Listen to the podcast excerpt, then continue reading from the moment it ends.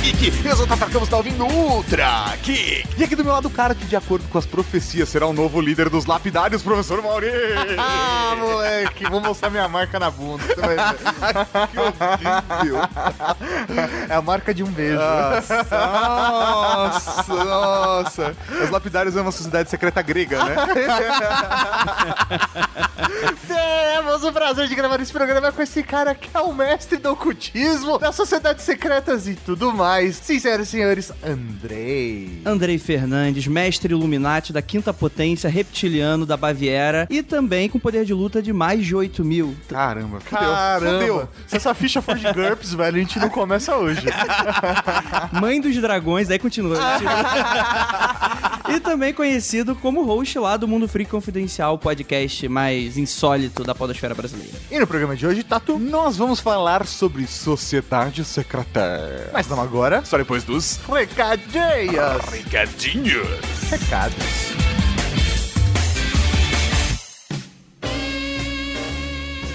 Recadinhos do coração. Coração não, caralho.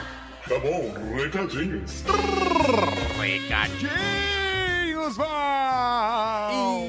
E estamos aqui para mais uma sessão de recadinhos do coração. Exatamente, professor Mauri, começando com um assunto muito importante, Cavalaria Geek de São Paulo. Preste atenção. Nós estamos convocando toda a Cavalaria Geek para uma campanha de doação de sangue. É o seguinte, o sobrinho da professorinha da Cavalaria Geek nasceu de 24 semanas, nasceu prematuro. Ele pesa apenas 550 gramas, galera. E ele está na UTI precisando de doação de sangue. Você pode fazer a doação no Hospital Professor Edmundo Vasconcelos, que fica na rua Borges Lagoa, 1450, na Vila Clementino. Ou numa unidade de doação de sangue que ficaria na Brigadeiro, na Avenida Brigadeiro Luiz Antônio, 2533, pertinho da Paulista. Então, por favor, Cavalaria, auxilie a professorinha nessa empreitada. Vamos ajudar o seu sobrinho que nasceu prematuro a ter uma vida saudável e feliz. É isso aí, vamos ajudar o Miguel. É só ir em alguma dessas unidades falando que você quer doar sangue para o Miguel de Lorena Gentner. O hospital que ele tá é o Promatre. Mas a doação pode ser feita nesses dois endereços que nós passamos. Agora, se você não está em São Paulo, não tem problema, vá até um ponto, até um centro de doação de sangue e faça uma boa ação também, porque afinal de contas, sangue nunca é demais. Justamente, vamos colaborar, vamos doar sangue, vamos doar o amor, vamos doar vida. Cavalaria Geek é de verdade essa convocação. Vamos lá, vamos ajudar o Miguel, vamos ajudar o sobrinho da professorinha da Cavalaria Geek, vamos mostrar a nossa força e vamos salvar o mundo. Todos os endereços estão aqui no post. Entra aí no post do programa. Se você ficou com alguma dúvida, não conseguiu anotar, entra ali no post do programa e vai doar sangue. Também, professor Mauri, precisamos falar do nosso canal do YouTube que está de vento em Poupa. Justamente, acesse lá youtube.com barra Rede Geek e se inscreve no nosso canal porque, véi, tá cheio de coisa boa ali. Semana passada saiu um Ultra Geek Snap dando dicas de como mandar nudes sem cair na net. Ó, A análise do Samsung Galaxy A7 e o Futurologia do Guardiões da Galáxia 2. que beleza, véi. Três vídeos. Não, não, não, não, não, não. Semana passada não foi do Guardiões da Galáxia 2, foi do Asus Onboard 3. Ó, velho, o bagulho tá louco, tá louco. Vai lá no canal, dá uma olhada que cada vez mais vão ter coisas novas lá. Se inscreve e veja o nosso conteúdo. Comente, compartilhe e participe. É, que mais?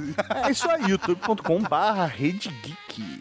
É isso aí, Tato. Que tem agora, que tem agora, que tem agora? Agora tem podcast, podcast, podcast. Podcast. Observe essas fotografias de famosas personalidades históricas retratadas em diferentes épocas. Se você possui uma percepção aguçada, deve ter notado o simbolismo oculto ilustrado em cada imagem. Todas as fotografias e retratos revelam claramente um sinal disposto com a mão direita sobre o peito, encoberto pelo casaco.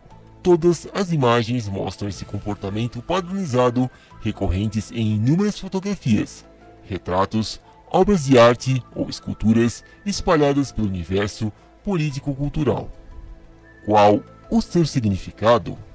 E por que esse fato pouco chama a atenção de historiadores?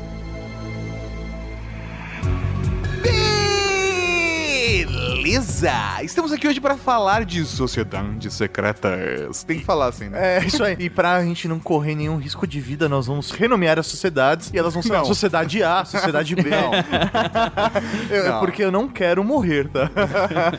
É, Eu acho que isso é parada muito foda, assim, porque as sociedades secretas, elas são normalmente associadas a teorias da conspiração. Sim. É, Mas eu tenho uma pergunta, antes de qualquer coisa. Antes de qualquer Ah. coisa, como, como, como que a gente vai falar de uma parada que é secreta? Se ela é secreta. Tipo, como a gente vai falar de algo? Se a gente sabe sobre ela, ela não é secreta. Logo, então ela não pode aparecer nesse programa. Tá. Isso gera um certo problema, né? Vamos começar com o básico, então. O que é uma sociedade secreta? E se a gente começar a falar dela agora, a partir desse momento ela deixa de ser secreta. Então ela. É, e aí? É, Isso é uma discussão que a gente vai ter daqui a pouco. Porque, na verdade, o que são sociedades secretas? São associações de pessoas iniciadas, normalmente tem um tipo de rito de passagem. Sim. Onde, na verdade, esse grupo, na verdade, protege algum tipo de segredo, seja ele filosófico, político, social, religioso. Então, a ideia é que esse grupo tenha, de alguma forma, acesso a uma informação que as outras pessoas não têm. Exato, o segredinho. O que é interessante porque é, o termo sociedade secreta, ele é muito difuso, porque, por exemplo, dentro desse aspecto, dessa definição, você pode encaixar em muitas coisas que, em teoria, também não são sociedades secretas. Grupos políticos, por exemplo, o governo. O governo guarda muitas informações ali a nível de segurança nacional. Sim. É importante. E, e- religiões também, seitas. Sociedades secretas, eu acho que ele, o termo dele serve para ilustrar uma grande curiosidade que nós temos, nós que estamos de fora do rolê, Ah. da festinha. Diga por você. É, eu não posso falar, porque su- supostamente eu estou aqui, eu não participo de uma, primeiro momento, né? É o que eu quero que vocês achem. É, mas que, enfim, é, são é, realmente, são grupos e que a gente, em teoria, não sabe o que se passa lá dentro. É por isso que existe um pouco dessa dicotomia de, ah, é sociedade secreta ou é sociedade discreta. Hoje, por exemplo, a maçonaria se diz como uma sociedade discreta, porque todo mundo sabe, tem uma loja maçônica, todo mundo sabe que tá lá. A porra de uma loja no meio da cidade. Sim, Ah, com, com- sim, com o G gigante. Sim. Assim, os símbolos maçons são conhecidos também. Óbvio que talvez todas as suas funções ritualísticas, todo o significado da simbologia, talvez nós não conheçamos. Mas de você passar na frente de uma loja maçônica, Sim. você reconhece. Beleza, mas eu, na verdade, nem me preocupo, na verdade. Mas... Não, mas da mesma forma que, sei lá, você vai passar na frente de um. De um. Eu não sei como é de uma que é um- igreja. de Você um- sabe que é uma igreja. Não, mas por exemplo, você passou na frente de uma sede do Rosa Cruz, por exemplo.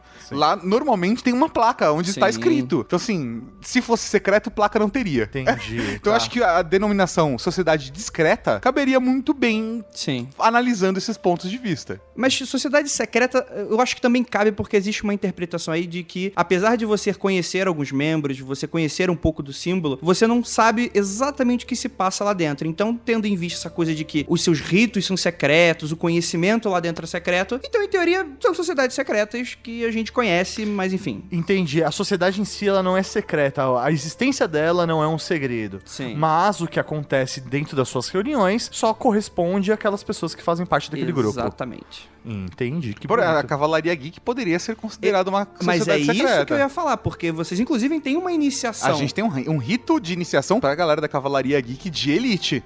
Então, além de tudo, a gente de fato se enquadra numa Cavalaria. E a galera que não faz parte da Cavalaria de- Geek de Elite não está dentro do grupo do WhatsApp, logo não sabe o que acontece ali dentro. Exatamente. Ou Então- dentro do grupo do Facebook, por exemplo. Não, mas aí, ó, mas aí é, vocês têm que ver de uma outra perspectiva. Todo mundo que escuta aqui É da cavalaria. é da cavalaria. Só Certo. que existem graus diferentes. Ah, Então a gente pode mudar de marechais pra grão-mestres. eu sou super a favor. Eu acho, inclusive, é, muito pertinente.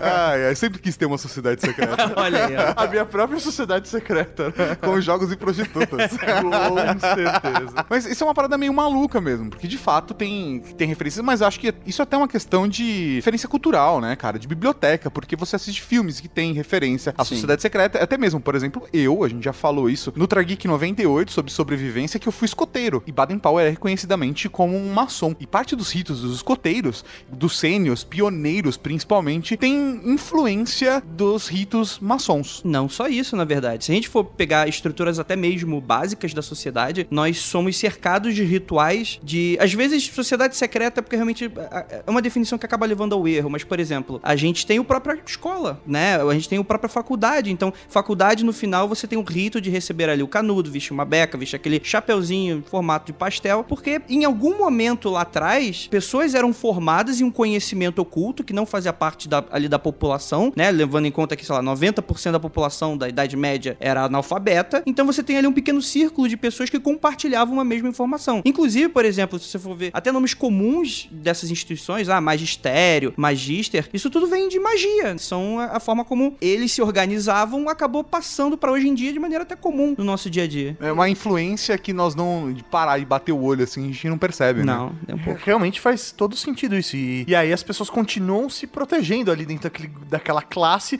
Não, tem, tem a classe dos médicos, e aí os médicos se acham intocáveis porque estão ali naquela sua classe, e eles se defendem, e aí existe a ética entre eles, um de um não pode, por exemplo, depor contra o outro. Sim. Esse tipo de coisa, porque se criou uma sociedade em volta daquilo, e existe uma aliança entre aquele É, grupo. os grupos sociais, na verdade, acabam tendo comportamentos parecidos. E, e realmente fazer esse paralelo com as sociedades secretas é uma coisa muito maluca e que faz muito sentido. Até mesmo se você for parar pra pensar, todo mundo que tem uma formação universitária já não, não pega uma cela normal na cadeia. que já é, de certa forma, uma vantagem. Sim. Mas isso acontece também com outras sociedades secretas de terem algumas marcações, alguns símbolos que são passados adiante. Alguns deles são secretos e, de alguma forma, mesmo que eu saiba de- deles, não poderei falar aqui. Ah.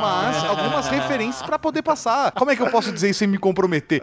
Pra passar ideias das pessoas de, por exemplo, que, no caso, eu estava conversando outro dia com uma pessoa e tava passando, nossa, algum um dia recentemente, faz tempo pra caralho. Acho que foi a coração, a coração. Foi a celebração do novo Papa, não do Sim. Francisco, do Nossa. Ratzinger. É, Pouquíssimo tempo. Faz pouquíssimo tempo atrás, tipo 2006, assim. E aí tava passando a cena e, curiosamente, tava conversando com a pessoa, falei assim, olha, isso é o tipo de coisa clara de símbolo maçom. E a pessoa tava olhando, o quê? Eu falei, contra os degraus da escada. Porque como a maçonaria, por exemplo, tem a base do grande arquiteto universal, que é a referência que a divindade, Deus, seja lá como você chame, na verdade ele é um arquiteto universal, ele que arquitetou o universo. Ou a Matrix. Isso.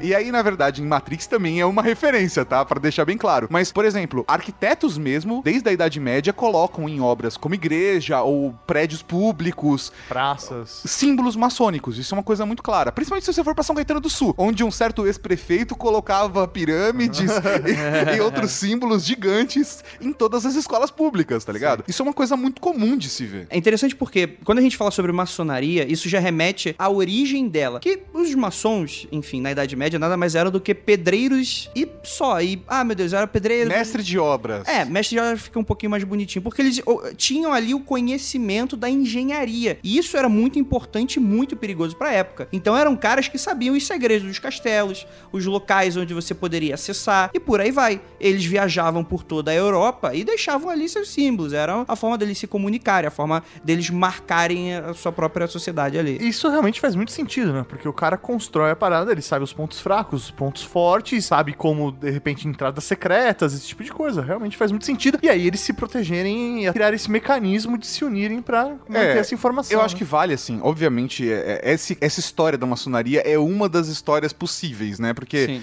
as pessoas reconhecem algumas histórias da maçonaria. Aí a gente já vai chegar ne- nessa profundidade de teorias das conspirações e, e sociedades secretas. Mas a questão é, se você for analisar que esse grupo de arquitetos ou mestres de obras, empreiteiros, como quer que você queira chamar desses caras... Odebrecht. é- é- não, é- não, você não pode vincular isso aqui não, que vai dar treta.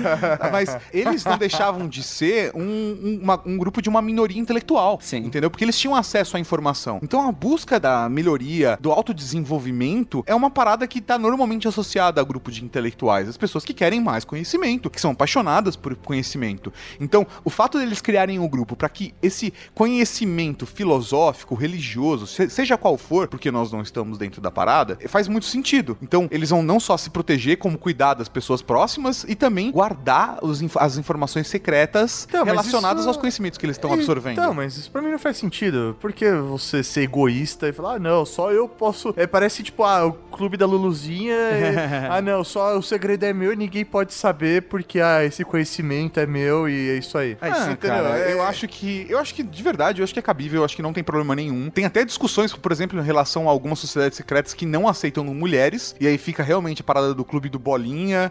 E aí tem esse rolê do. Ah, mas i- isso até que ponto não é uma, uma ação preconceituosa de você não aceitar. Mas é, isso é tudo é, é muito questionável, sabe? E eu acho que, de fato, por exemplo, por mais que, por exemplo, nós da Cavalaria Geek temos várias coisas que a gente troca de informação entre sua galera e troca de experiência e a gente continua com aquela sensação de nós estamos crescendo junto e evoluindo juntos, o Ultra Geek tá aí disponível pra todo mundo. E eu acho que da mesma forma, a maçonaria está aí pra todo mundo entrar. Em algumas lojas, inclusive, até aceitam mulheres, tá? Uhum, desde que você tenha dinheiro pra comprar seu ingresso. Isso é questionável. É, vamos lá. Não, é que é bom de dar um disclaimer, porque com certeza existem ouvintes maçons de vocês, e é bom falar que essas lojas, geralmente, elas são consideradas não oficiais. Porque elas não estão associadas aos órgãos que existem, órgão estadual, tem, tem o órgão federal, né? Tem alguns órgãos que. que eu, eu não me lembro das siglas agora, honestamente, eu não me lembro, tá? Mas tem, pô, acho que é GLUSP, GLESP, algumas coisas dessas, que são. Coruja. Que são isso. Que são os órgãos que são responsáveis. Por exemplo, ah, a grande loja do estado de São Paulo, ou a grande loja do Brasil, sabe? Tem algumas, algumas dessas organizações que aceitam ou não as lojas dentro dessa organização, entendeu? Então tem lojas que estão dentro dessas organizações e lojas que Eu não vou, estão. eu vou traduzir. É como nós temos a Federação Paulista de Futebol e a Federação Brasileira de Futebol. E Eu tem posso, a FIFA. E eu tenho, e eu tenho meu time. Eu posso estar vinculado a uma federação e não a outra, então eu posso participar de um campeonato brasileiro ou não, dependendo da federação que eu estou afiliado. Clube de Regatas do Mauri. Isso é realmente muito bom. Alguém manda uma ilustração do Mauri de regata, por favor.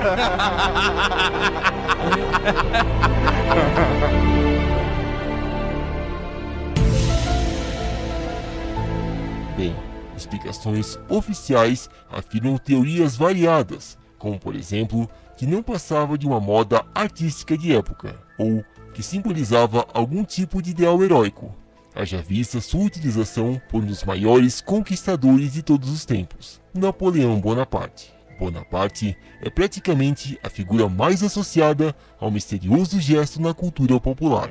Algumas teorias sugerem que ele possuía algum tipo de problema estomacal, que o fazia levar a mão àquela região, ou que guardava um frasco de perfume em seu colete.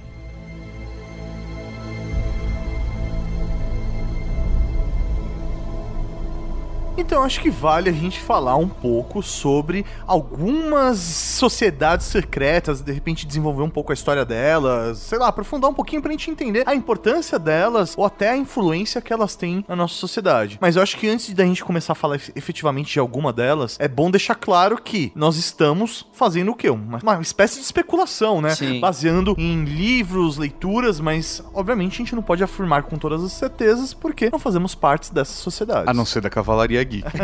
Pelo menos é o que vocês sabem. Isso é interessante porque esse disclaimer, ele é importante porque às vezes a gente pode errar aqui alguma data, algum nome e não necessariamente está errado, porque dentro da própria sociedade existem divergências quanto à sua própria origem. Muitas vezes vai ter aquelas origens ligadas a lendas, vai ter aquelas origens mais oficiais e vai ter o meio termo maluco, vai ter o que o historiador vai querer falar, do que na verdade não, isso só foi iniciado a partir do manuscrito tal. E é muito complicado, que às vezes a gente até tem a informação, mas é, diverge. Eu acho que não só isso também vale a gente pontuar pra não ofender ninguém. Porque às vezes você aí do outro lado, ouvinte, é um membro de uma sociedade secreta, a gente pode estar falando alguma merda aqui e você tem todo o direito de vir aqui num comentário e corrigir a gente. Assim como também existem informações que mudam de grupos pra grupos mesmo dentro da mesma sociedade secreta e também existe as teorias das conspirações, os globalistas maçônicos, Mauri. Ah, os globalistas maçônicos. Essa história é fantástica. É, é a minha predileta é essa.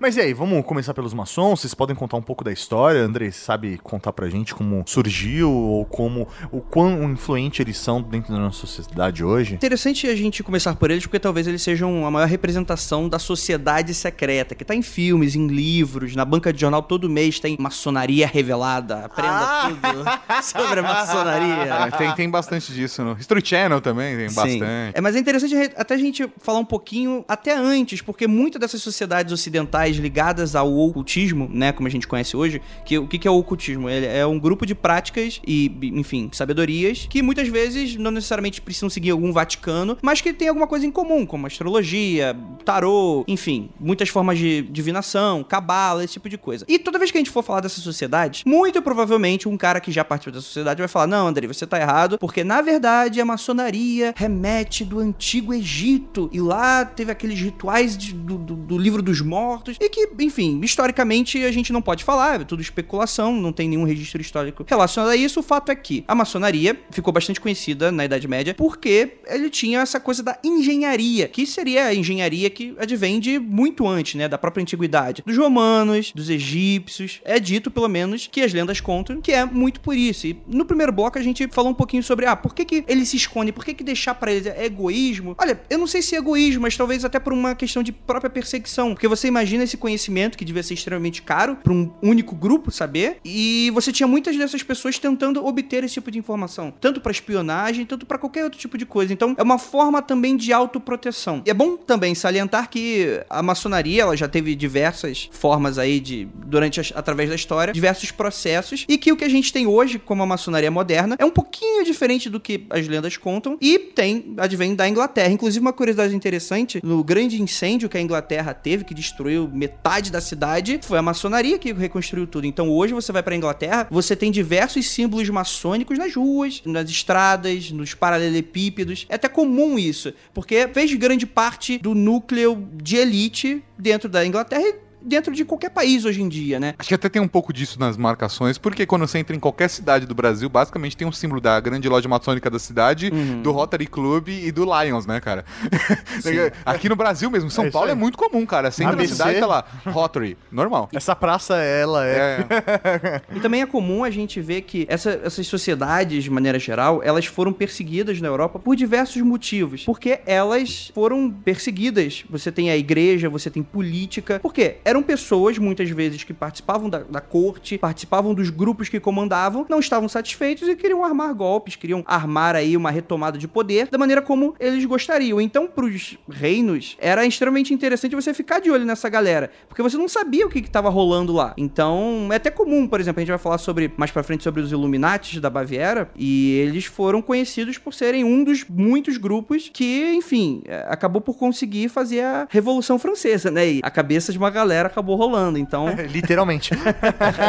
e aí, como que, sei lá, eles estavam na Europa, mas eles acabaram se espalhando pelo mundo, é, meio que junto com as navegações mesmo? Até antes disso, porque era muito difícil você andar pela Europa como a gente entra hoje e, sei lá, você só precisa de um passaporte. Era complicado e esse grupo era especializado em viajar. É por isso, depois, quando a gente for também falar dos templários, é muito ligado à maçonaria, porque quando os templários se desfizeram, uma das formas deles simplesmente desaparecerem era se juntar à maçonaria. Porque eles eram grupos que, enfim, andavam pela Europa livremente exatamente por terem esse tipo de conhecimento de engenharia e faz para um rei, faz para outro. Então era aquela galera que era relativamente bem aceita ou que tinha um conhecimento de ser aceito diversos reinos ali, amigos deles, né? Aquela hora também que você estava falando da questão da estrutura da, da maçonaria, por exemplo, ser diferente. Acho que tá falando por conta dos ritos mesmo, né? Sim. Tem o rito escocês, tem o rito de York, tem até rito brasileiro da maçonaria. Então isso de fato muda de acordo com a loja, com o grupo que você tá fazendo parte, né? Sim, sim. É que eu vou falar, ah, os segredos da maçonaria revelados. Qual segredo? De qual maçonaria estamos da falando? Schroeder, qual, né? Por, favor, me fala qual que,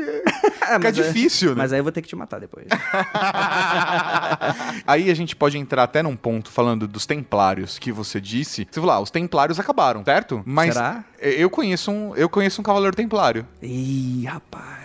Cara, É verdade, ele é um grão-mestre templário. E não é uma instituição dentro da maçonaria. Sim. Ele faz parte dos templários, que tem uma outra estrutura, que participa de outros encontros. E, de acordo com ele, também é uma sociedade discreta, só que ela é bem mais secreta do que a maçonaria. Tá, mas aí, beleza. Eu posso hoje criar. Vamos aqui hoje, nós três, a gente vai se chamar Templários.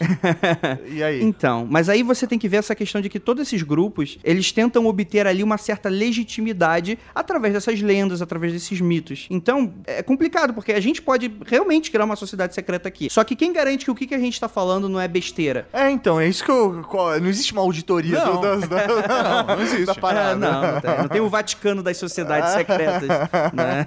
Então, é, não, é foda isso. É, até que ponto isso é, é bom ou ruim, né? Sei lá, é, é- é mega complicado mesmo. Porque normalmente é aquela coisa, você é convidado a entrar pra sociedade secreta, né? Como Exato. você sabe que você não tá entrando numa furada, né? Ah, Depende, por exemplo, a gente citou um pouquinho essa questão das lojas não oficiais da maçonaria. Não são todos, mas, por exemplo, eu já ouvi relatos de pessoas que recebem boleto no e-mail falando: entre para a maçonaria agora mesmo, pague esse boleto e você já é considerado um membro da ordem. Não é a maçonaria de fato como a gente conhece, são essas maçonarias não oficiais que cobram, né? Agora, será que é golpe? Né? O que que é, né? E aí? Com quem você vai estar aí, você, pode processar uma, uma instituição que não tem Exato. CNPJ? então, mas assim, eu já vi isso e é uma daquelas organizações que dá treta de Sim. acordo com as organizações estaduais ou federais, como você disse do clube de regatas do Maurício. Entendeu? Eu acho que é a mesma coisa que acontece é alguém que tá fora e tá criando o próprio grupo. Às vezes até ele é um ex-membro de uma outra Sim. loja que tem certo conhecimento ritualístico, sim, que conhece o cito de passagem, que conhece os níveis, que tem conhecimento suficiente para poder, entre aspas, tocar uma loja, mas aí ele cria um método com, pode ser com desejo positivo e uma Uhum. boa intenção ou com desejos escusos. Mas qualquer grupo é assim. Se você for pensar até mesmo o próprio cristianismo, é, o que, que é o cristianismo? Ele é uma seita judaica, que nasceu lá muito tempo atrás e hoje é legítima. Tem um monte de gente que, enfim, segue. O que, que são os protestantes? Protestantes advêm enfim, da igreja. Por aí vai. Isso é, é mais do que natural. A questão é que tudo é relativo. O como você vai levar a sério esse tipo de coisa? Não sei, vai, vai de cada um, né? Tem galera que chia porque ah, não é considerado uma, uma maçonaria oficial. E eu até concordo, porque se você tem um órgão ali que protege, que centraliza aquilo, e você não faz parte dele, então é complicado, né? Você ter ali alguma coisa. E é por isso que também vem as perseguições, esse tipo de coisa. E até mesmo esses grupos que nasceram na Idade Média e por aí vai, muitos deles, eles são ligados a até mesmo o cristianismo. Então hoje em dia tem muito dessas teorias da conspiração de que os maçons são satanistas. O que. Ah, Rosa Cruz, Golden Dawn, mas tudo isso é uma bobagem. Porque, por exemplo, para você ser maçom, você precisa acreditar em um Deus. Você pode ser até agnóstico, porque você dá ali a, a possibilidade de existir um grande arquiteto universal, mas você não pode ser ateu. Então tem muito disso. Até mesmo pode ter sido perseguido na igreja uma certa época, mas são organizações de ex-membros daquela igreja, ou coisas nesse sentido. É, é natural você, por exemplo, dentro de uma loja maçônica, encontrar um pastor, um padre, um empresário, estagiário, não, não importa, mas o cara pode ter uma religião declarada ou até mesmo, às vezes, ser um líder religioso, entendeu? E de outras sociedades secretas, né? Por exemplo, Rosa, tem muito maçom que é Rosa Cruz. Muito Rosa Cruz Ah, que é é? maçom. Você É. pode fazer parte de várias? Sim, sim. De- depende da sociedade secreta. Muito provavelmente pode ter alguma que, é excludente. É, Não, você tem que ser só nosso e é isso aí. Mas muitas fazem parte ali de uma, de uma, de uma gama de, de outras sociedades e, em teoria, não tem problema. Nesse bloco você já citou aí, sei lá, umas três ou quatro sociedades Illuminati, Rosa Cruz, você falou uma outra aí com nome estranho. Você falou do outro também, acho que em algum momento também eu falei Skull and Bones, assim. Sim. Por enquanto foi as que a gente já citou. Então, é, é- é complicado porque é, cai naquele problema de é sociedade secreta nessa definição maluca que a gente tem hoje em dia. Porque, na verdade, são grupos completamente diferentes historicamente, é, legitimamente, e, enfim, acreditam em coisas completamente diferentes, às vezes não tem ocultismo no meio. Por exemplo, Skull and Bones, que foi bastante falada aí, porque o Bush pai e o Bush filho participaram. Nada mais é do que aquelas sociedades secretas dentro das universidades. Sociedades secretas dentro de fraternidades. Exatamente. E muito provavelmente aí é, não tem nada falando sobre dominação global. Mas por terem pessoas muito importantes, aí entra aquela Não, não, questão. eu quero falar depois de dominação global, globalistas maçônicos. Mas acho que seria bacana a gente falar também um pouco da história, pelo menos da representatividade Sim. do, da Rosa Cruz. Eu acho que seria bem legal a gente falar. E eu queria falar dos Illuminati. Ah, os Illuminati, é porque eu, eu, eu aprendi sobre eles no filme do Dan Brown, né? Olha aí, ó. Ah, sei, então.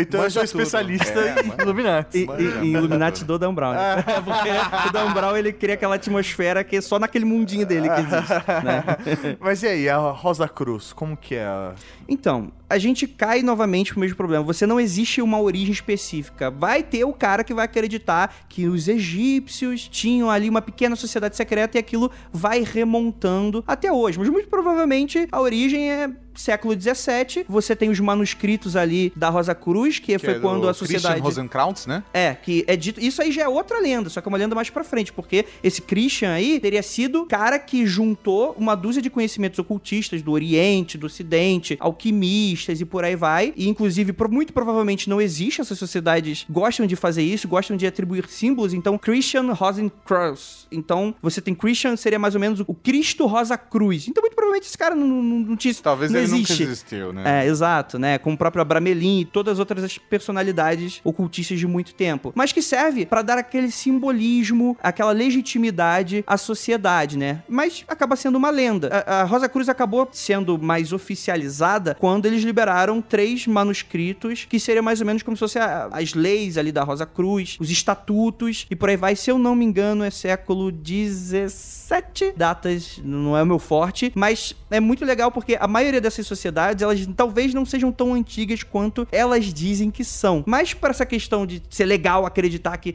tá aí desde o princípio dos tempos, que tem o conhecimento divino e por aí vai, cada um acredita naquilo que quiser, né? Mas tem certo impacto dar esse, esse discurso. Agora, a Rosa Cruz tem um ponto mais místico. Eles, é, em Tanto teoria. que o Paulo Coelho faz parte, né? eu não sei, foi o que eu ouvi dizer. Paulo Coelho é a Rosa Cruz. Porra, velho. Cara, o Paulo Coelho é tanta coisa. e eu tenho algumas histórias. Eu tenho algumas histórias do Paulo Coelho, mas é que eu não vou falar aqui. Fala em off. Ah, então para a gravação, que eu quero ouvir essa história agora, mano. Outro aspecto interessante é que o período em que esse gesto começou a aparecer coincide com o período de fundação e proliferação da maçonaria, ou seja, séculos 18 e 19.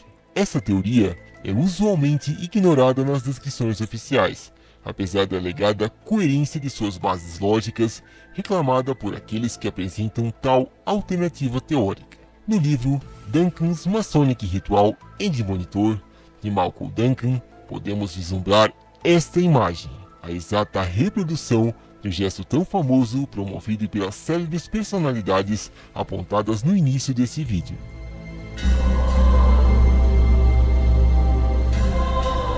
Cara, muito boa. Ah, é. Chocante. Literalmente. Faz tempo que eu não fico chocado desse jeito, cara. Mas vamos lá, vamos falar dos Illuminati. Ah, os Illuminantes. Em teoria, eles são um grupo somente fictício. É? Também tem, em teoria, parte da- de, um certo, de um certo rito de passagem. da- dentro da própria maçonaria existe um grupo de Illuminates, mas o Illuminati, como a gente vê nas obras de ficção, etc., globalistas maçônicos, teoria das dominando o mundo, líderes globais. Ai, não. em teoria, não. É mesmo? Ah, não, eu, mas as teorias da conspiração que eu mais acabou, gosto. mas você acabou de falar que conhece o Illuminati, caralho. Eu- Ah, não, é Templário que você conhece. Entendi. É que sei lá, Templário, Illuminati, Rosa Cruz. Não, mas assim- É tudo a mesma coisa. É, eu acho que a teoria mais legal são dos Illuminates reptilianos intraterrenos.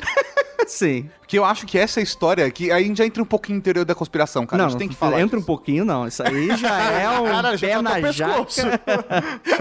Porque assim, eu acho fantástico, cara. Eu acho fantástico as histórias que, na verdade, Não, peraí, os peraí. Illuminati são. Os Illuminati Antes, é uma não, sociedade não, antes da gente cair pro galhofa, peraí, deixa eu entender. Existe Illuminati ou não? Existiu um grupo chamado os Iluminados da Baviera, lá pro século 17, 16. Foi um dos diversos centenas de pequenos grupos que eram contra a monarquia, queriam colocar ali os propósitos dele. Só que eles acabaram em poucos anos, em 6, 7 anos eles já estavam desfeitos e nunca mais se ouviu falar deles. Aí que começa as lendas. Que, Que na verdade eles só se esconderam. Exatamente. Ou o que eles conseguiram, o que queriam e que estão dominando hoje o mundo. Mas, em teoria, o Illuminati ele ficou marcado por uma série de fatores que a gente pode falar mais pra frente que só aconteceram no século XX. Mas os Illuminatis é apenas um grupo do- das centenas que existiam na época que queriam dar uma rasteira no, no- no governo da época. Isso acontece muito. Até a própria Sim, aconteceu, relação. sei lá, um ano atrás aqui no Brasil, cara. Co- Como assim? Você tá falando. Não, não, não, não. não. Eu tô falando teoria da conspiração. Eu tô Ah, falando é. de sociedades secretas sendo criadas por conta de poder político. Sim. A gente tem, por exemplo, o caso da Mão Negra na Sérvia e toda aquela história relacionada com Franz Ferdinand. E eu não tô falando da banda, sabe? É, é, realmente é uma coisa que existe a ideia de que sociedades secretas estão para depor ou para entrar no lugar, politicamente falando, porque estão insatisfeitas. E aí, obviamente, como existe uma insatisfação da população, elas acabam sendo mais suscetíveis, com mais interesse de entrar numa sociedade secreta para mudar a ordem do local. Sim. Até mesmo a maçonaria presente na Revolução Francesa e até mesmo aqui em Minas Gerais com a história do Tiradentes. Sim. Sabe? Então, assim, a própria maçonaria é, foi proibida no Brasil por Dom Pedro II. Porque José Bonifácio, isso em teoria, tá? José Bonifácio, ele era um maçom, e aí ele quis iniciar Dom Pedro II. Dom Pedro II era imperador do Brasil e entrou na maçonaria. Como ele poderia estar no primeiro nível sendo o imperador do Brasil? Ele foi automaticamente elevado para grão-mestre, ficou ali alguns anos e falou: ih, tem muito republicano aqui. e aí a maçonaria foi proibida durante alguns anos também no Brasil por conta dessa história. Caralho, mano, isso é foda, hein? É, a própria perseguição dos templários é uma história bem parecida com essa. Porque os templários, eles nasceram, eles eram os cavaleiros que guardavam o monte do templo, que é dito que ali ficava o templo de Salomão, por isso que eles são templários. Eles eram extremamente fiéis ao cristianismo, faziam voto de pobreza, tanto que, que eles eram importantes, e eles realmente foram muito importantes para as cruzadas. Só que em dado momento começou a aceitar um galerinha que não queria fazer voto de pobreza aqui, começou a pegar um satanista ali, e começou a ficar. Eu tô brincando, tá, gente? É porque a gente fala satanismo, o pessoal leva a sério essas coisas. É, bom, é bom deixar claro que a gente também tem um senso de humor, tá? Vamos lá. E o rei Felipe o Belo, ele queria fazer parte. Olha da moca! Ô, Belo! ele queria fazer parte, queria juntar os templários com a hospitalaria, também tava devendo uma grana pros templários. Aí ele chegou lá no Papa, se eu não me engano, o Papa Clementino, e falou: Ó, essa galera aí tá invocando Satanás na terra, hein? Vamos fazer alguma coisa? Vamos. E aí eles começaram a ser perseguidos. Ou seja, tem muito mais ali uma vontade política em comunhão com a igreja do que realmente estar fazendo algumas coisas. Conseguiram diversos tesouros sagrados, secretos do cristianismo e poderosos que estão com eles até hoje por causa dessa, dessa invasão dos templos que eram antigamente controlados pelos mouros e por aí vai, objetos sagrados. E quando a gente vai falar de Illuminati, voltando, muito dessas outras sociedades é dito que tá tudo com os templários. Os templários conseguiram. É uma união ali de seus poderes para juntar o Capitão Planeta do, do, das sociedades secretas. Entendi. Vira um megazord das sociedades Exato, secretas. Exato. É aí que começa a divergir, porque a gente gravou recentemente no Mundo Freak um episódio sobre Illuminati Altamente recomendado. e a galera, ela é muito pirada nisso, porque é tudo tão difuso, essas lendas de conspiração e tudo, que se você deixa de falar alguma coisinha maluca, as pessoas piram e acham que tá incompleto. Por exemplo, não sei se vocês ficaram sabendo das eleições americanas, aquela polêmica do Pizzagate. O pessoal cobrou que a gente falasse do Pizzagate, porque com certeza isso estava ligado aos Illuminatis e não tem Caralho. nada a ver. Enfim, às vezes pode até ter, às vezes eu sou o ignorante dessa Assim, história. É que quando a, quando a conspiração é muito bem feita, você não sabe. Eu já diria engenheiros do Havaí, mas crimes perfeitos não deixam suspeitos.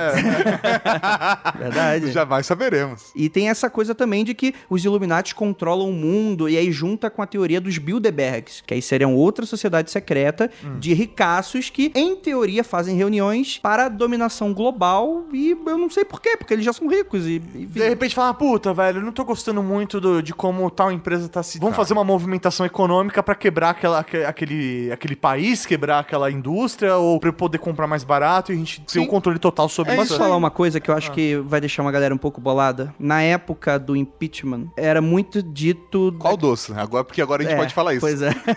o último deles. o da última quinta-feira. É...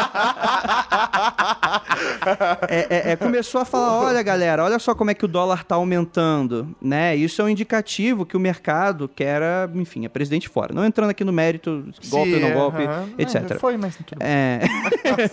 Mas a questão é que começou a rolar uma boataria, eu não sei ainda se foi confirmado, eu posso até procurar pra vocês deixarem no post, de que os bancos estavam aí manipulando o dólar pra deixar ele em alta Sim. até a queda da presidente. E aí facilitar e mostrar quando ela saísse que, olha só, o dólar tá baixando agora. O mercado Sim. todo queria que ela, que, que ela saísse. É E aí? natural. E o cara que tá lendo ali o meia hora, e, e aí, será que ele entende o suficiente pra saber sobre isso? Não sei. vai- Ou quanto isso impacta realmente. Ou ele se importa com isso, né? Porque é, é tão grande que nem passa na, visão dele, né? Teoria ou realidade?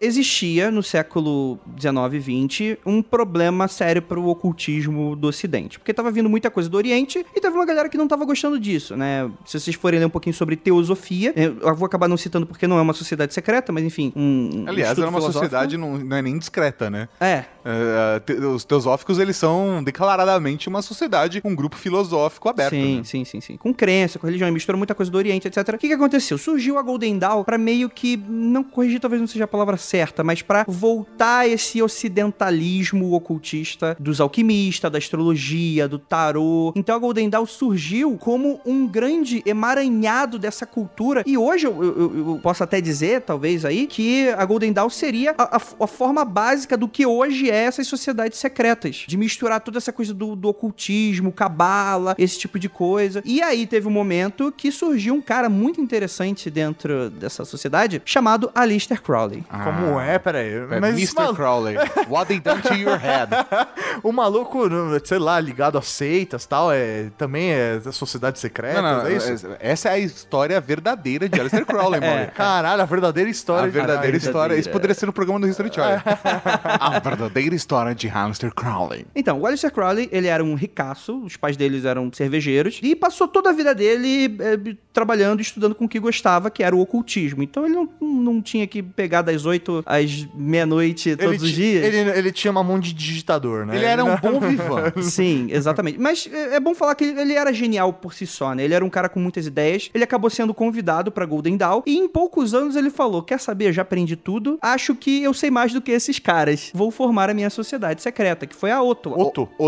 De- O-T-O. Ord Temple Oriente. Ah, tá. Que foi ali uma sociedade que bombou com ele. Hoje em dia ela não tá muito em voga depois da, da- sua morte. Mas esse cara foi extremamente responsável pelo ocultismo do século XX e por abrir o jogo. Então, o que, que ele fez que o a pessoal da Golden Dawn não gostava? Ele abriu o que estava sendo feito dentro da sociedade secreta. E aí a galera caiu de pau em cima dele. E, mas o cara tinha o dom da palavra, o marketing é absurdo e foi o criador da Telema. Hoje tem muitas pessoas que participam, se consideram telemitas, que fazem parte dessa. Enfim, não chega a ser uma Desse- sociedade. é, desse estudo místico. Exato, desse, do livro da lei, etc. O Alistair Crowley com certeza merece um podcast à parte. É, Inclusive existe. é, a- vocês falaram recentemente, mais profundamente. Sim. Episódio número 93. Quem estuda Telema sabe por que foi esse número. E tem três horas de duração. Então, realmente, pra quem curte esses assuntos, é, é- é ali mesmo. Mas é, é interessante como ele foi extremamente importante pro ocultismo do século XX. Talvez aí alguns falariam por uma unificação, talvez falariam porque o cara realmente conseguiu fazer essa divulgação para outras pessoas. E a partir dele surgiram muitas outras coisas legais e interessantes de sociedades secretas. E aí a gente entra nos Illuminati de hoje em dia. Porque o que, que acontece? Existia na literatura uma trilogia que é a trilogia Illuminatus, que foi escrito por um cara que era muito amigo dos discordianistas. E aí a coisa vai ficar louca. Como que é? Discordianistas? Então, o discordianismo, eu gostava de falar discordialismo porque é errado de propósito a galera fica louca. O discordianismo, em teoria, é aquela galera que pra lutar contra o establishment faz a zoeira. Sabe a zoeira não tem limites? No discordianismo tem menos ainda. Entendi, é causa pra criar a discórdia. é? Exato, tudo tipo, ah, eles Pra você tirar alguém do. que é uma técnica muito boa, tanto pra você tirar alguém do poder, quanto pra você se manter no poder também, né? Exatamente. Porque, en- enfim, é, é- é mais uma piada interna da galera, principalmente da década de 50 e 60, todo aquele movimento hippie, aquele movimento antissistema. Nasceu aí o discordianismo, que tem a deusa Ares como a sua é, modelo, né? A deusa Ares é a deusa da discórdia grega, tem como símbolo a maçã dourada, e eles gostam de eh,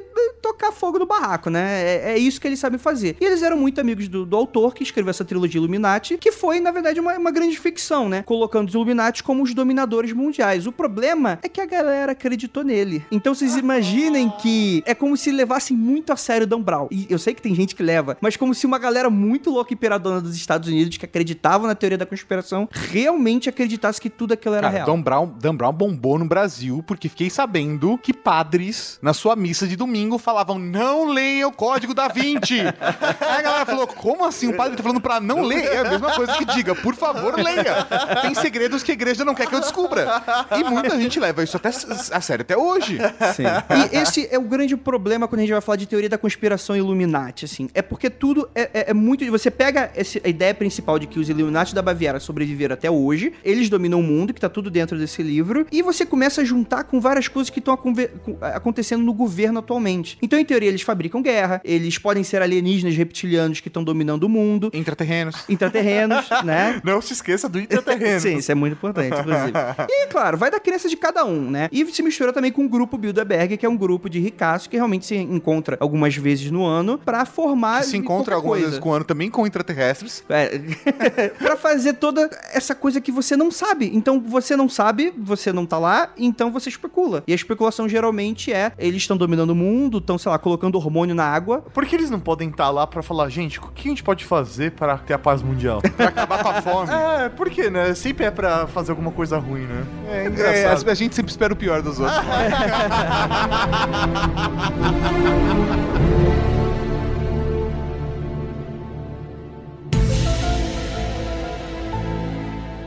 E os gestos testemunhados nesses retratos nada mais seriam do que as marcas visíveis de uma ampla conspiração planejada nas sombras. Como dissemos, isso se trata inicialmente de uma teoria. Porém, a tentativa de controlar os processos históricos estaria na raiz da causa do porquê figuras e correntes ideológicas supostamente opostas estariam utilizando o mesmo gesto como o mega capitalista Salomon Rothschild e o mega socialista Karl Marx, como podemos ver. Estariam eles trabalhando em conjunto por trás das cortinas sob uma fachada de oposição para levar adiante a tão falada nova ordem mundial?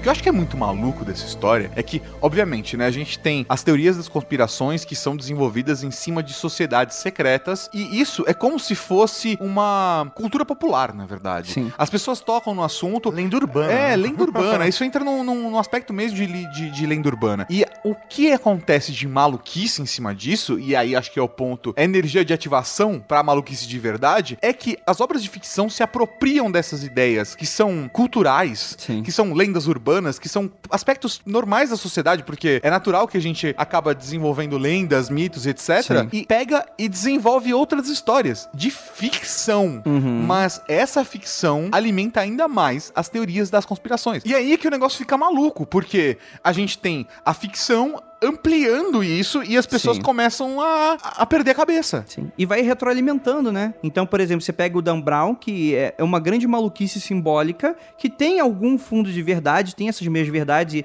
teoria da conspiração são meias verdades, que aí você. Tudo que não é verdade, aí você constrói o que você quer. E aí você tem, por exemplo, o pessoal acreditando fielmente que Dan Brown ali tem razão, que a Opus Dei tem um albino que vai matando os outros, que, enfim, tem lá os templários que estão escondendo o sangue de Jesus até hoje. Aí você pega lá o outro, Anjos e Demônios, que os Illuminati estão tentando fazer alguma coisa. Aí tem um que é- são os maçons. E aí a pessoa lê aquilo, não tem muita instrução. E é, são livros que são bem gostosinhos de ler, são, são livros que vão jogando informações bem fáceis. Você termina de ler inteligentíssimo, né? Você você se sente um gênio. É. Ele constrói de um jeito que você chega às conclusões, né? Você fala, É porque "Caralho, de fato tem, tem um mistério." aspecto muito forte e místico nos Sim. símbolos. O símbolo, ele tem sim um, um aspecto que tem essa revelação do mistério. A partir do momento que você entende o símbolo, isso desde um símbolo de fato ocultista, um símbolo religioso, eh, tudo isso é muito importante para a construção da nossa sociedade, da, da- dos desenvolvimentos da humanidade. Agora, quando você bate o olho num símbolo e desenvolve, elabora uma história em cima dele, Sim. você constrói uma história da mesma forma. E a pessoa que vai ler aquela obra de ficção ou vai assistir aquele filme vai de fato entender o símbolo a partir daquela visão. E isso pode se tornar facilmente uma lenda urbana novamente, porque Sim. uma pessoa leu esse livro, fala pra outra, que fala pra outra, e aí entra um telefone sem fio. Ah, e é muito louco porque aí você pode criar uma observação a partir de tudo, né? Sei lá, você pode pegar o logo da Rede Geek e falar, ó, na verdade eles usaram o vermelho porque o vermelho faz referência Não, na ao verdade, sangue, eles sabe? é, eles estão na verdade usando o olho, porque o olho na verdade representa o olho que tudo vê. que é o olho da verdade, que, é o olho vai de re- Deus. se revelar pra sociedade Sim. a partir do vermelho. Mas Temos a gente- uma sociedade secreta, é isso. é, de fato, nós temos uma sociedade. E aliás, o, gru- o, o Cavalaria Geek agora vai ser um triângulo e o olho da Rede Geek dele. Ah, é. Era tudo pra ir esse momento.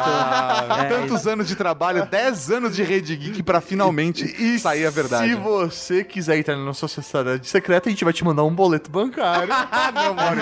Cavalaria, de, Cavalaria Geek é de graça. Mas compre nossos produtos na loja.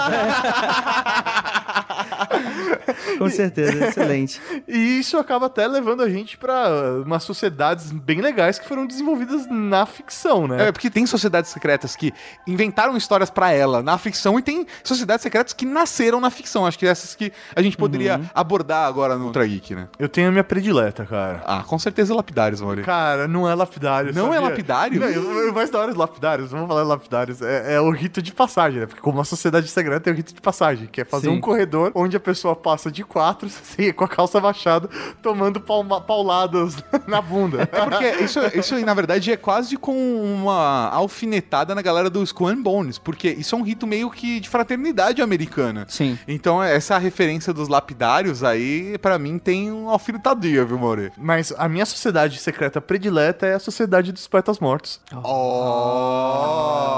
Oh, mó da hora, velho. Os caras se- se reuniam pra, velho, ler poemas, pra lutar contra o sistema, velho, pra realmente se colocar ali e mudar as coisas como elas eram. É, eu não sei, a minha favorita é o Clube da Luta. Caralho, mas você não, Boa. podia, você não podia ter falado dela. É, não, mas. Droga! Damn it! É que a primeira regra e a segunda regra é isso, cara. Tá muito claro. Sim. Uma sociedade muito legal que hoje em dia as pessoas estão acompanhando Mr. Robot é a F-Society. Eu sou extremamente fã da F-Society, porque ela é uma sociedade que ela já tem é, base na, na cultura é, de hoje em dia, que tem toda aquela coisa do Anonymous, que aí não é de ficção, existe, mas que você cria a F-Society como meio que uma contraparte nesse mundo fictício do Mr. Robot, e você tem ali essa sociedade anarquista que está contra o sistema, e o objetivo deles é acabar com os bancos e com as dívidas das pessoas. Vocês imaginem que irado, aquela parcela da sua casa some. Ela desapareceu. Caralho, que deve ter surgido do Clube da Luta, né? Porque o objetivo da Clube da É, Luta era acabar com o sistema é- financeiro. É acabar com o sistema financeiro, quebrando o sistema financeiro, destruindo as centrais de cartão de crédito, velho. Isso é muito foda. É muito bom, cara. É só que aí é life, life hacking, né? É, sim. Diferente do hacking aqui dessa galera. É verdade, é uma life hacking agressivo, assim, né, cara? Só destruir alguns prédios, tá de boas. Mas tem várias sociedades secretas que são muito maneiras da ficção. A sociedade secreta do De Olhos Bem Fechados, né, cara? Qual como que é essa sociedade secreta? Assim, no filme, eu não quero dar spoilers pra não estragar a brincadeira do, do filme, mas no próprio trailer você vai ver os encontros das pessoas mascaradas e os certos rituais com leve cunho sexual que acontecem no filme. Então tem a ver com essa relação deles aí, tem é um certo grupo, as pessoas se encontrando e É, é como rola no, no filme do Dan Brown também, né? Uma da- das sociedades lá que o cara é mestre, que protege a linhagem de Jesus lá, fazem ritos pagãos e fazem sexo grupais e tudo mais, né? Então. É, essa questão física na sociedade secreta também é muito forte na ficção, né? Relacionada a rituais, a sangue, a sexo. E em algumas delas, de fato, acontecem. E eu- muitas delas não, né? Porque eh, como você tem toda essa perseguição religiosa e política, então é muito comum você ter essas teorias da conspiração ligadas, geralmente a satanismo, ligada ao diabo. Então você tem o paganismo, você tem sangue, você tem sexo, que é um resgate. E tem, e com certeza tem muitas que estão. Porque é um resgate aquela coisa do paganismo mesmo, né? Então, por Sim. exemplo, a Aleister Crowley, cara, ele era um putanheiro foda, cara. É mesmo? É, pô. É porque existem alguns rituais que são feitos que tem a ver com. Na verdade, trabalha com. A gente já tá entrando num outro aspecto, tá? Mas a gente tá falando de energia primitiva. Aí quando você fala de energia primitiva, você fala de sangue, você fala de sacrifício e você fala de sexo. É, é a base. Caça. É, é o lado mais, mais selvagem do ser humano. Então é.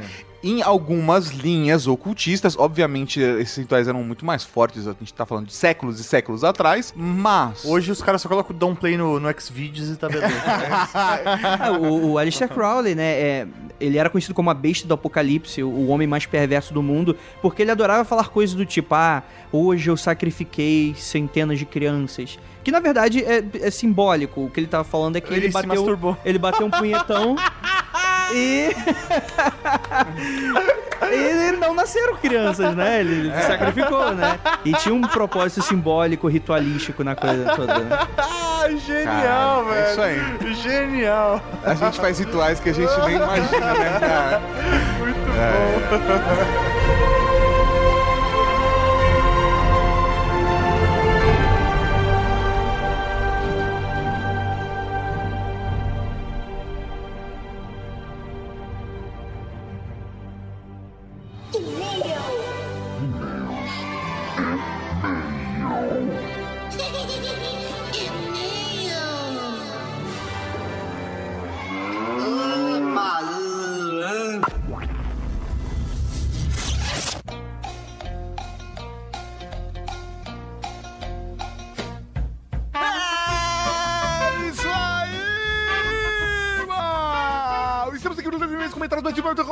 again.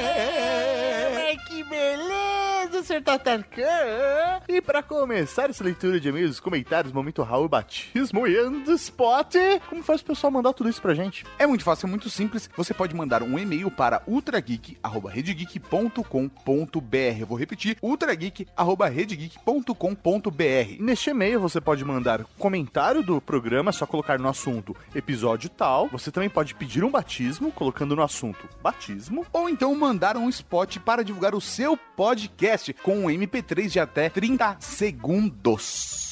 Mas existem outras formas de você se comunicar com a gente. Você pode deixar um comentário no post do Ultra Geek que você ouviu e também mandar pra gente uma mensagem em áudio para o WhatsApp São Paulo 11 98765 6950. Mande mensagem de voz, é coisa linda de Deus, é tão bom compartilhar ah, esses momentos. Você está ali no meio da rua, velho, quer fazer um comentário do programa, vai lá, já adiciona esse telefone no seu WhatsApp e já manda seus dois centavos em relação ao nosso programa. Olha só que beleza. E então vamos começar agora de verdade com um spot, com um spot que foi enviado pelo Evandro Pinheiro.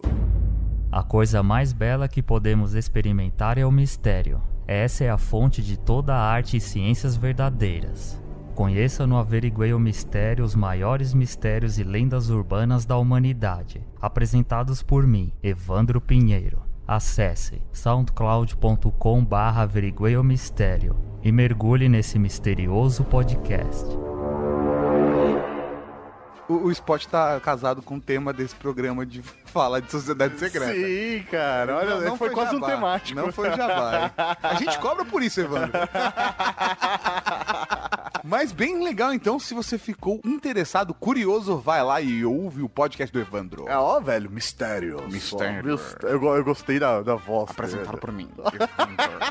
É, da hora, ficou da É muito da hora, com a trilha certa. É, né? nossa, fica perfeito, cara. Um recado importante: os spots estão acabando que nós recebemos por e-mail. Então, você que é um podcaster e é ouvinte do Trageek, mande seu spot de divulgação de 30 segundos, que daqui a pouco ele vai ao ar. É, isso aí. Faltam poucos. Então agora pode ser um bom momento, porque, velho, você já vai começar uma lista nova. Se não, você manda, que nem mandou a galera da primeira lista. O pessoal mandou na primeira semana, mó galera. É isso e tem aí. gente que esperou dois, três meses pra ouvir o, o spot dele, É, isso Então, aí. é, Acontece. se- seja rápido. Vamos agora a um e-mail. Olha. O e-mail é dela, a demolidora da Cavalaria Geek. Olha só. Raul, meus marechais lindos. Raul, sua Raul. linda. Vocês sumonaram a Demolidora? Isso tudo era saudade da minha pessoa? Ah. Lógico.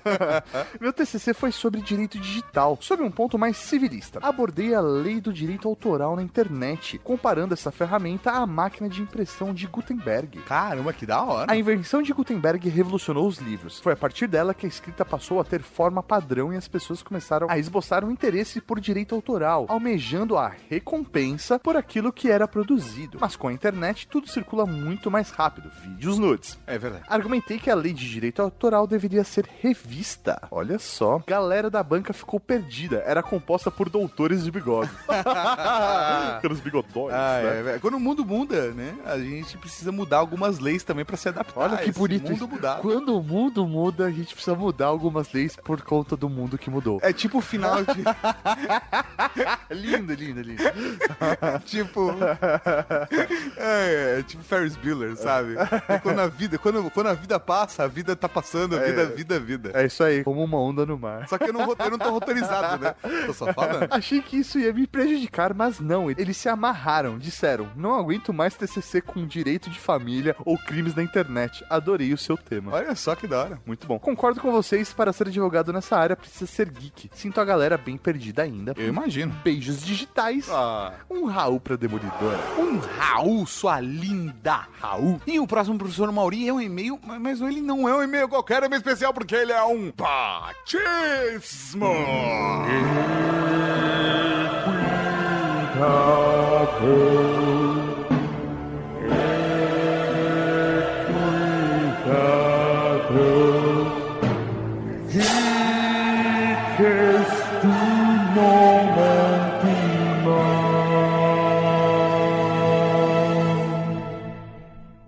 Caros Marechais, envio esse e-mail para solicitar o meu batismo. Estamos vendo. Oh. Já sou ouvinte faz alguns anos, mas sempre tive vergonha e fiquei somente escutando e acompanhando os Vibers da vida. Até agora não tem artigo, a gente não sabe o gênero É, não, não sabe o que tá acontecendo. Resolvi pedir o batismo após conhecer vocês no encontro do podcast na CCXP e ver que vocês são muito mais legais pessoalmente. Olha só, eu achei que era mó da hora no podcast. Não, eu sou da hora pessoalmente.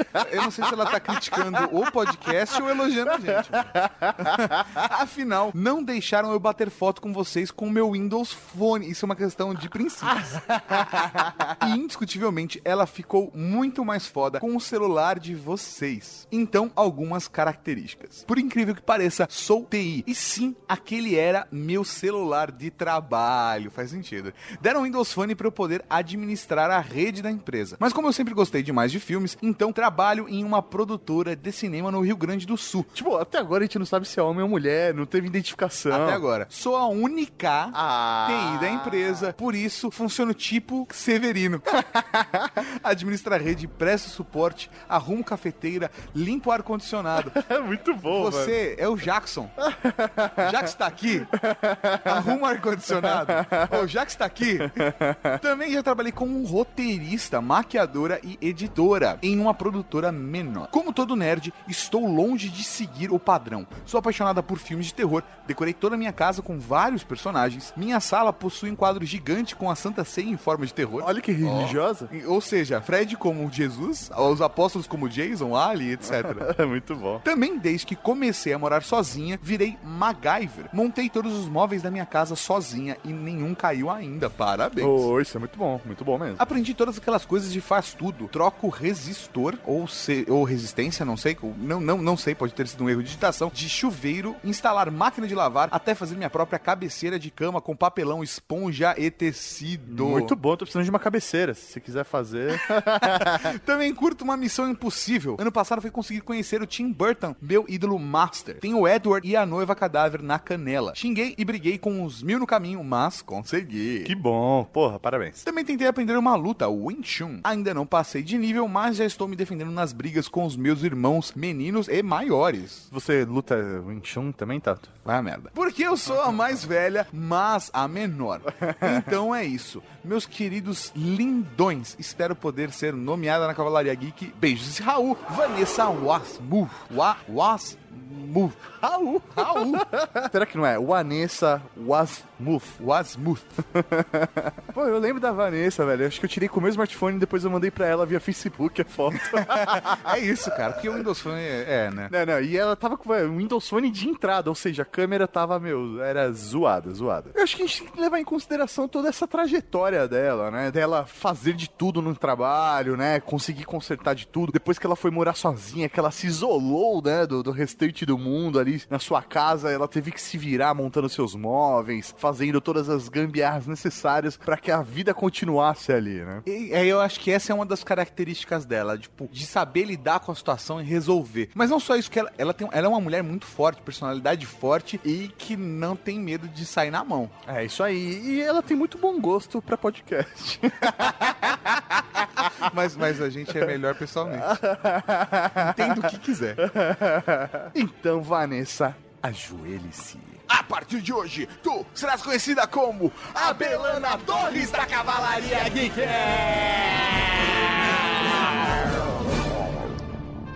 A Belana Torres da Cavalaria Geek. Pra quem não conhece, a Belana Torres é uma personagem foda de Star Trek Voyager. Ela é a engenheira-chefe Esmaqui, que tá do outro lado da galáxia. É o que? Esmaqui. Não, isso é tristão. Ah, tá, né? Não vou aprofundar nisso. Ela é Esmaqui, velho. Isso. Caralho. E aí, cara, tá do outro lado da galáxia, sendo engenheira-chefe, sem peças de reposição, ela tem que se virar. Caralho. É isso, cara. Ela mantém a nave voando Sem peças de reposição. É, cara. É isso, cara. Muito bom. E não é uma nave qualquer, é uma nave que dobra oito, sei lá, cara. Porra. Entendi. E ela sai na mão com a galera também? E ela é esquentadinha. Ah, ela é ela é esquentadinha. nervosa. Ela é esquentadinha. Mas eu acho personagem encantadora e é por isso, Belana Torres, que você é a Belana Torres da Cavalaria Geek, porra. Então seja bem-vindo à Cavalaria Geek de Elite. Raul! Raul! Agora ao comentário da Juliana Bárbara, Princesa Leia da Cavalaria Geek. Raul Cavalaria. Raul! Raul! Super apoio a ideia da série sobre direito digital. Então, se você também quer e não deixou o seu comentário lá, vai lá no formulário e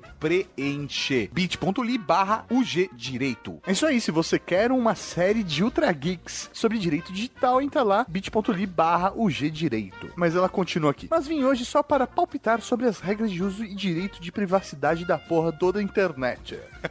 o texto deveria vir em PowerPoint, com letras grandes, devidamente em contraste com fundo colorido. Cada cláusula devidamente ilustrada com memes e animais fofinhos, e a opção de ouvir o texto com a voz do Cid Moreira. Fechei com ela. Fechei com ela. Eu acho que ela devia, sei lá, gerenciar a internet, inclusive, depois disso. Pensa se o mundo digital não seria outro. Muito bom, muito bom. Beijão pra vocês, Princesa Leia. Raul pra você, sua linda. Um Raul, Princesa Leia. E falando em Raul, Vamos para o Momento Tem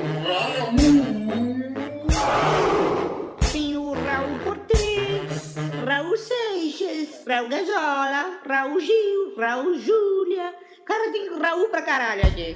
Raul para o Peralto, Ted Mosby da Cavalaria Geek, que finalmente revelou o seu nome e explicou o motivo de ficar sozinho de janeiro até março. Um Raul pro Highlander da Cavalaria Geek, que acha que direito básico deveria ser ensinado na escola e quer uma série especial do Ultra Geek sobre direito digital. Um Raul para Eduardo Silveira, que recomendou o podcast Segurança Legal, que fala sobre direito da tecnologia e segurança em geral. Um Raul para Gustavo Quintão, que falou que no curso de computação da UFOP tem uma cadeira obrigatória de direito da informática. Um Raul para o Léo Castoldi, o Han Solo da Cavalaria Geek, que também quer uma série de direito digital do Ultra Geek e pediu para comentarmos sobre o direito de uso de imagem. Ah, esse é outro podcast. Um Raul pro Capitão América da Cavalaria Geek, que lembrou que o número do WhatsApp do Ultra Geek é o mesmo da Elo Street of Rage da Cavalaria Geek. Sim, é o mesmo, a gente tá aproveitando o número. Um Raul para a Michelle e para o seu filho de 17 anos, que mandou uma mensagem de voz, mas que infelizmente ficou muito baixo e com muito ruído. É, sinto muito. Um Raul pra você que mandou e-mail, mandou comentário, mas não foi lido aqui. Um Raul pra você que sempre baixa o Ultra Geek. Um Raul pra você que vai se inscrever no nosso canal do YouTube. Um Raul pra você que vai doar sangue para o Miguel. E um Raul pra você que tá ouvindo através do aplicativo do Ultra Geek. É isso aí, Cavalaria Geek. E até semana que vem. Com mais um Ultra Geek. aqui na... Geek. Alô, tchau, tchau. Que eu gosto. Tudo macaco velho. A gente chega, senta e grava. A gente mal se cumprimentou. né? Oi, Andrei, tudo bem? Obrigado. Bem-vindo. Obrigado por ter vindo à casa dele. Obrigado, é um grande prazer. Andrei nem falou oi, né? O cara entrou, a gente sentou, começou a gravar, gravando. Ah, oi! Pô, Andrei, que bom que você chegou. Pois é, né? Vamos lá. Você acabou de ouvir o Ultra Kick.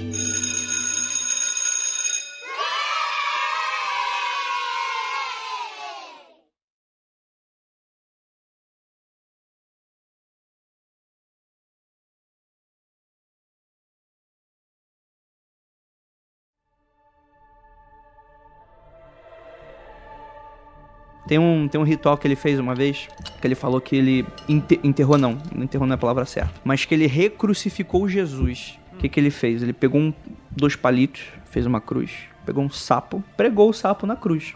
E ele falou que ali acabou o, o reino de Jesus para dar entrada na nova. Esqueci o nome que os hippies dão. A nova. Ordem mundial. Não, não é a nova ordem mundial. Nova era. A nova era de Aquários, né? Entraria a nova era da- de Babylon. E ele fez isso por quê? Porque gematricamente o nome Frog é Jesus. É simbolismo maluco, não tenta entender da, da cabeça dele.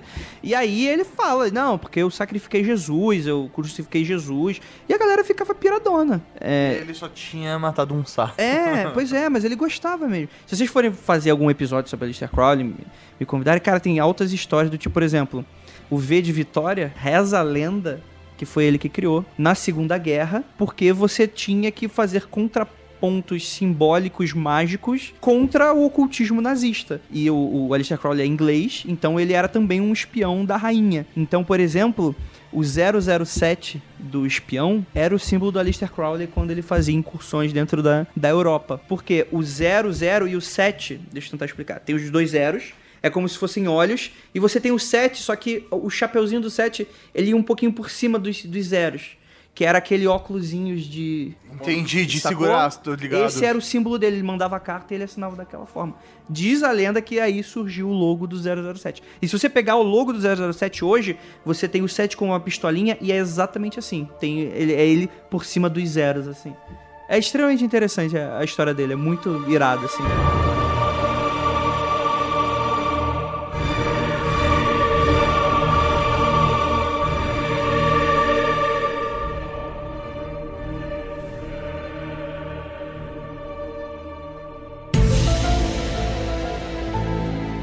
Seria isso um exagero?